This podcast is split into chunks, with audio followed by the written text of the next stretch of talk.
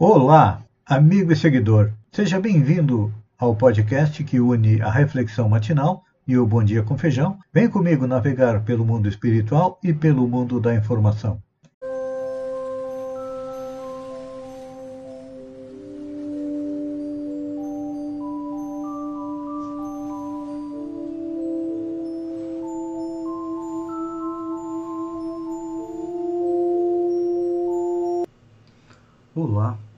Amigo e seguidor. Seja bem-vindo à nossa live diária da Reflexão Matinal, onde eu e você vamos em direção ao nosso coração para lá, como jardineiros espirituais, elevar templos às nossas virtudes, ou seja, procurar aumentar as nossas qualidades, o nosso lado positivo, porque é o que nos leva à tão sonhada felicidade. Não são as coisas materiais, não. São nossas qualidades e virtudes. Mas, como ainda estamos a caminho da perfeição, todos nós temos vícios e defeitos aos quais nós temos que cavar masmorras, para depois, no devido tempo, deixá-los presos e depois erradicá-los, que são eles que causam a nossa dor, o nosso sofrimento, a nossa estadia no planeta Terra, e quando conseguirmos eliminá-los e aumentar as virtudes e as qualidades, poderemos encarnar em mundos mais felizes. Mas, enquanto isso, vamos trabalhar, arregaçar as mangas, e uma das virtudes, qualidades que nós precisamos é, trabalhar é a da caridade. Mas não a caridade material. Esta é fácil de fazer, mas a caridade moral, que é aquela que nos leva a auxiliar os nossos semelhantes. Por que isso? Porque no mês de setembro nós temos a campanha do Setembro Amarelo, que é para a prevenção ao suicídio. Então, na reflexão matinal, nós estamos trazendo informações a respeito do que diz a ciência para a prevenção e também o que diz a doutrina espírita. Então, ontem nós dizíamos que a propagação, ou melhor, anteontem, a propagação de ideias materialistas é o veneno que inocula em muitos a ideia do suicídio. E os que se fazem apóstolos assumem esse, essa terrível responsabilidade com a doutrina espírita, a dúvida não sendo mais permitida, modifica-se a visão de vida, ou seja, aquela visão materialista de que a vida começa no berço e termina no túmulo, à medida que nós vamos conhecendo e compreendendo a doutrina espírita, que é a ciência que estuda a origem, o destino, assim como as relações dos espíritos com o mundo corporal, nós compreendemos que o berço não é o início da nossa vida, não Antes de nascer, já éramos um espírito que veio à Terra para crescer, para evoluir. E depois da morte, também é, continuaremos vivos, trabalhando, evoluindo, numa sequência infinita até chegarmos à condição do espírito puro. Então, as ideias materialistas nos fazem muitas vezes ir ao suicídio porque não não compreendemos que temos um futuro brilhante pela frente e que esta encarnação é só um dia.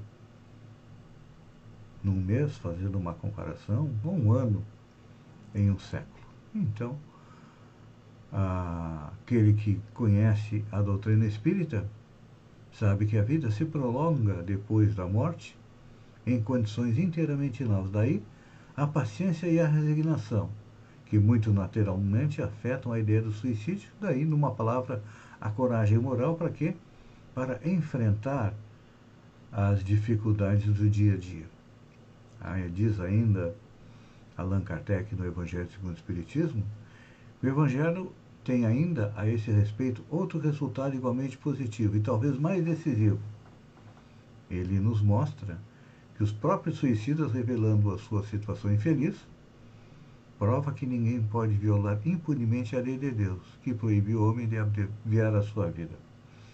É importante a gente lembrar que já na época de Allan Kardec, há quase 200 anos atrás, o suicídio era uma preocupação da sociedade, tanto que na primeira obra, no Livro dos Espíritos, Allan Kardec dedica um capítulo, 15 questões, para questionar os espíritos sobre o suicídio e as respostas vêm. Depois, Kardec fala também sobre o suicídio no Evangelho segundo o Espiritismo. E, na sua quarta obra, O Céu e o Inferno, Allan Kardec nos traz depoimentos de espíritos que se suicidaram, ou seja, vêm, eles iam à Sociedade Parisiense de Estudos Espíritas, evocados, ou seja, chamados para dar seu depoimento sobre a situação que se encontravam e todos eles se diziam arrependidos é, do ato, porque acreditavam que com o suicídio deixariam para trás os problemas, e aí perceberam que com o suicídio os seus problemas aumentaram, assim também como é o seu sofrimento. É claro que esse sofrimento não é eterno porque até chegarmos na doutrina espírita, nós acreditávamos na doutrina das recompensas e das penas eternas, ou seja, os bons iriam para o céu e ponto final. Sempre digo brincando que ficariam de frente para Deus tocando harpa. Este é o pensamento de muitas pessoas que o céu é um local de não fazer nada. Ou iriam para o inferno, que é o local dos maus, onde sofreriam eternamente. E aí, para acomodar aqueles espíritos que não eram nem tão bons nem tão maus, foi criado o purgatório, onde eles ficariam por um tempo, até se depurarem. É, então, a doutrina espírita vem nos mostrar que Deus é bom, Deus é justo, e que cada um de nós recebe de acordo com aquilo que precisa para a sua evolução. Então, a pedagogia divina coloca que cada um, quando comete um erro, tem que passar pela mesma situação, invertido. Se eu faço alguém sofrer, eu passo pela prova de sofrimento para aprender que não se deve fazer isso, porque a gente só aprende sofrendo na própria pele, não é assim? Tem duas maneiras de nós é, aprendermos. Ou através dos nossos erros ou através dos erros dos outros. Seria mais fácil aprender sobre os erros dos outros, mas, infelizmente, nós ainda somos espíritos bastante atrasados e precisamos da dor, do sofrimento, que é a maneira de nós aprendermos. Então, a doutrina espírita vem nos dizer que não há sofrimento eterno, não o sofrimento vai até o momento em que a criatura cansada de sofrer pede ajuda de Deus e aí os espíritos auxiliam e programam uma nova encarnação. É claro que quem lesa seu corpo através do suicídio, digamos que ingerindo veneno ou se enforcando, quem ingere veneno provavelmente virá na próxima ou algumas encarnações com problemas na região do estômago. Outros ingerem veneno, problemas na região do pescoço. Aqueles que eh, se suicidam com um tiro virão com problemas ou no coração ou na cabeça, dependendo de onde acontece. Então, todos esses depoimentos foram trazidos por Allan Kardec na Sociedade Parisiense de Estudos Espíritas e depois colocados no livro Só Inferno, onde a gente tem acesso a depoimento de espíritos que se suicidaram. Então, meu amigo, você que está com ideias suicidas, procure ajuda. Alguém que possa auxiliá-lo. Os profissionais da saúde estão aí. Quem precisa de ajuda espiritual, as religiões, as igrejas estão aí também. Procure de ajuda e não cometa esse ato, porque além da sua família sofrer, você sofrerá muito mais ainda. Pense nisso, enquanto agradeço a você por ter estado conosco durante estes minutos. Fiquem com Deus e até amanhã no amanhecer com mais uma reflexão matinal. Um beijo no coração e até lá então.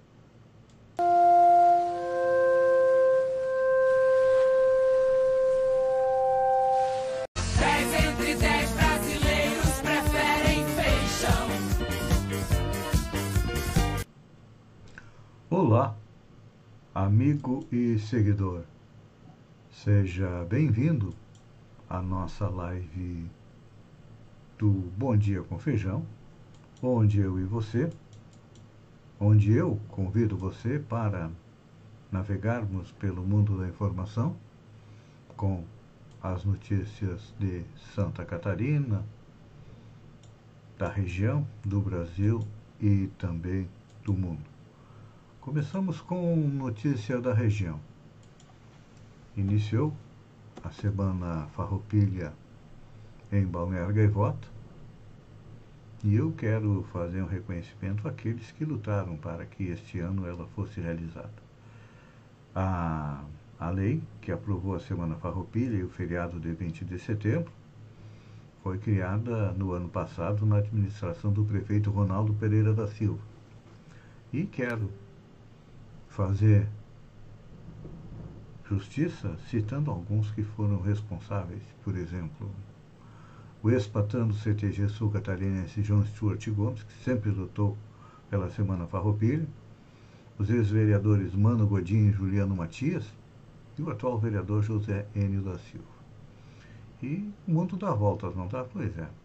O nosso CTG Sul Catarinense sempre participava da Semana Farroupilha, lá em Sombrio. E agora inverteu a situação. A Semana Farroupilha é realizada em Balneário Gaivota e o CTG de Sombrio, Presídio Sombriense, vem participar da nossa Semana Farroupilha. Isso é um... demonstra que Gaivota vem crescendo. E o prefeito Quequinha vem dando continuidade às obras iniciadas na administração do prefeito Ronaldo Pereira da Silva. Eu ouvi um comentário, perguntei para várias pessoas, parece que estão pensando em vender o estádio do Ipiranga, que fica ali atrás da igreja em Sombrio. Vai render um bom dinheiro. Eu avalio que aquela quadra inteira ali deve render para os cofres da paróquia Santo Antônio de Pádua entre 5 e 7 milhões de reais. Você sabia que quase 300 mil pessoas não voltaram para a segunda dose contra a Covid em Santa Catarina, os dados são do Programa Nacional. Os dados compostados pelo Ministério da Saúde apontam que em Santa Catarina quase 300 mil pessoas não retornaram para receber a segunda dose da vacina contra a Covid dentro do prazo estabelecido. Claro, é possível que tenhamos que levar em conta alguns atrasos de municípios na hora de atualizar as informações sobre vacinados. Acredito que seja o caso de Sombrio, porque você analisa no mapa do vacinômetro do governo do estado, as informações de Sombrio estão desatualizadas, e a responsabilidade da Secretaria de Saúde de Sombrio é informar estes dados. Gente, é fundamental tomar a segunda dose, porque a primeira dá uma certa imunidade, mas a segunda dose aumenta a imunidade. E ainda mais agora que nós estamos com a variante Delta chegando por aí, o número de mortes tinha diminuído, está aumentando. O número também de pessoas infectadas está aumentando. E olha, tem que se vacinar, senão o coronavírus vai te pegar. Olha, prepare o bolso. Santa Catarina vai ter 24 pedágios em rodovias estaduais. É. Além de pagar pedágio nas rodovias federais, nós vamos pagar pedágio nas rodovias estaduais também. Então, prepare-se. Mais uma facada é no seu bolso. Nova derrota para Bolsonaro.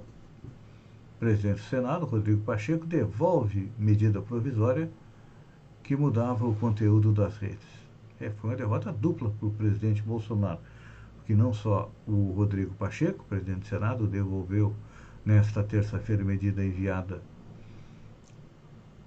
pelo presidente Bolsonaro no dia 6 para fazer um agradinho para o seu pessoal, é, dificultando a retirada de fake news da internet, além do presidente do Senado ter devolvido a medida provisória. Nesta terça-feira, a relatora da ação também tinha uma ação no Supremo é, pedindo a retirada, a suspensão da medida provisória. A ministra Rosa Weber determinou a suspensão da vigência da medida provisória. As duas decisões têm sentido parecido e, na prática, restaram as regras que variam para as redes sociais antes da edição da medida provisória. Lá vem mais, olha só, a gasolina continua aumentando. O preço médio da gasolina é, subiu pela sexta semana seguida nos postos de combustível. O preço médio da gasolina subiu pela sexta semana nos postos do país, de acordo com o levantamento realizado pela Agência Nacional de Petróleo. O preço médio, na semana encerrada no dia 11 de setembro, subiu de 6,059 por litro para ou melhor, subiu para 6,059 contra 6,007 por litro, ou seja, uma alta de 0,86% numa semana. Isso representa aí uma, um aumento em torno de 2,4%, 2,5% no mês. a inflação está 8% ao ano. Apesar que a gasolina subiu mais subiu cerca de 30% é, por cento em 12 meses. E é claro que isto gera impacto da inflação, assim como o aumento da energia elétrica, dos alimentos. O campeão de, de alta neste um ano foi o pepino, que subiu mais de 70%. Significa que estamos empipinados, né, gente? está sobrando mês e faltando salário. Ministro da Saúde, Marcelo Queiroga, prevê o fim da obrigatoriedade de uso de máscara ao ar livre em novembro. O ministro da Saúde, Marcelo Queiroga, tem feito nos bastidores previsão mais exata quando o governo federal poderá recomendar o fim do uso obrigatório de máscaras em lugares abertos no Brasil. Em conversa com interlocutores, Queiroga projeta que se os números do Covid do país continuarem caindo, a pasta poderá orientar a abolição do uso de máscara ao ar livre a partir de novembro deste ano. Nos bastidores, o titular da saúde ressalta que favorável ao uso de equipamento de proteção. Ele pondera, no entanto, que ser contra tomar medida de obrigando por meio de lei. É, ele não pode contrariar o presidente que não usa máscara, né? E levou várias multas pelo não uso de máscara. Na minha visão, eu penso que ainda precisamos usar máscara por um bom tempo, até com medida para nos prevenirmos e prevenirmos também não contaminarmos os outros, porque a gente sabe, a variante Delta é muito mais contagiosa do que as anteriores. Sauditas suspendem frigoríficos do Brasil após casos de vaca louca. A Arábia Saudita suspendeu as importações de carne bovina provenientes de alguns frigoríficos do Brasil após o país ter registrado dois casos atípicos de vaca louca no início deste mês, informou o Ministério da Agricultura nesta terça-feira. A pasta não informou quantos frigoríficos foram afetados pela proibição, nem onde suas fábricas estão localizadas. Mas o jornal e Valor Econômico havia noticiado a suspensão na noite de segunda-feira, afirmando que o banimento foi aplicado em cinco unidades localizadas em Minas Gerais, onde um dos casos foi confirmado e outro foi detectado é, no Mato Grosso. Silêncio de Tolentino res, reforça suspeitas da CPI com Barros. O advogado Marcos Tolentino ficou em silêncio na maior parte das perguntas feitas pelo relator da CPI da Covid, Renan Caneiros, alegando prerrogativa profissional. Tolentino não quis falar sobre as, a atuação dele em empresas investigadas pela CPI ligadas ao líder do governo na Câmara, Ricardo Barros, do PP do Paraná, o que reforçou a suspeita dos senadores. Na fala inicial, Tolentino confirmou ter relações profissionais com Ricardo Benetti, acionista do FIBBanco, empresa usada como fiadora no contrato da Covaxin. O advogado, no entanto, negou ser sócio oculto do FIBBanco, como acusado pelos senadores. Sobre Ricardo Barros, o depoente é, classificou como um conhecido há muitos anos que manteve com ele vínculos de respeito e amizade. Nada mais do que isso. Me engana que eu gosto, não é? Então, amigo e seguidor, obrigado pela companhia, fiquem com Deus e até amanhã com mais um Bom Dia com Feijão. Um beijo no coração e até lá então.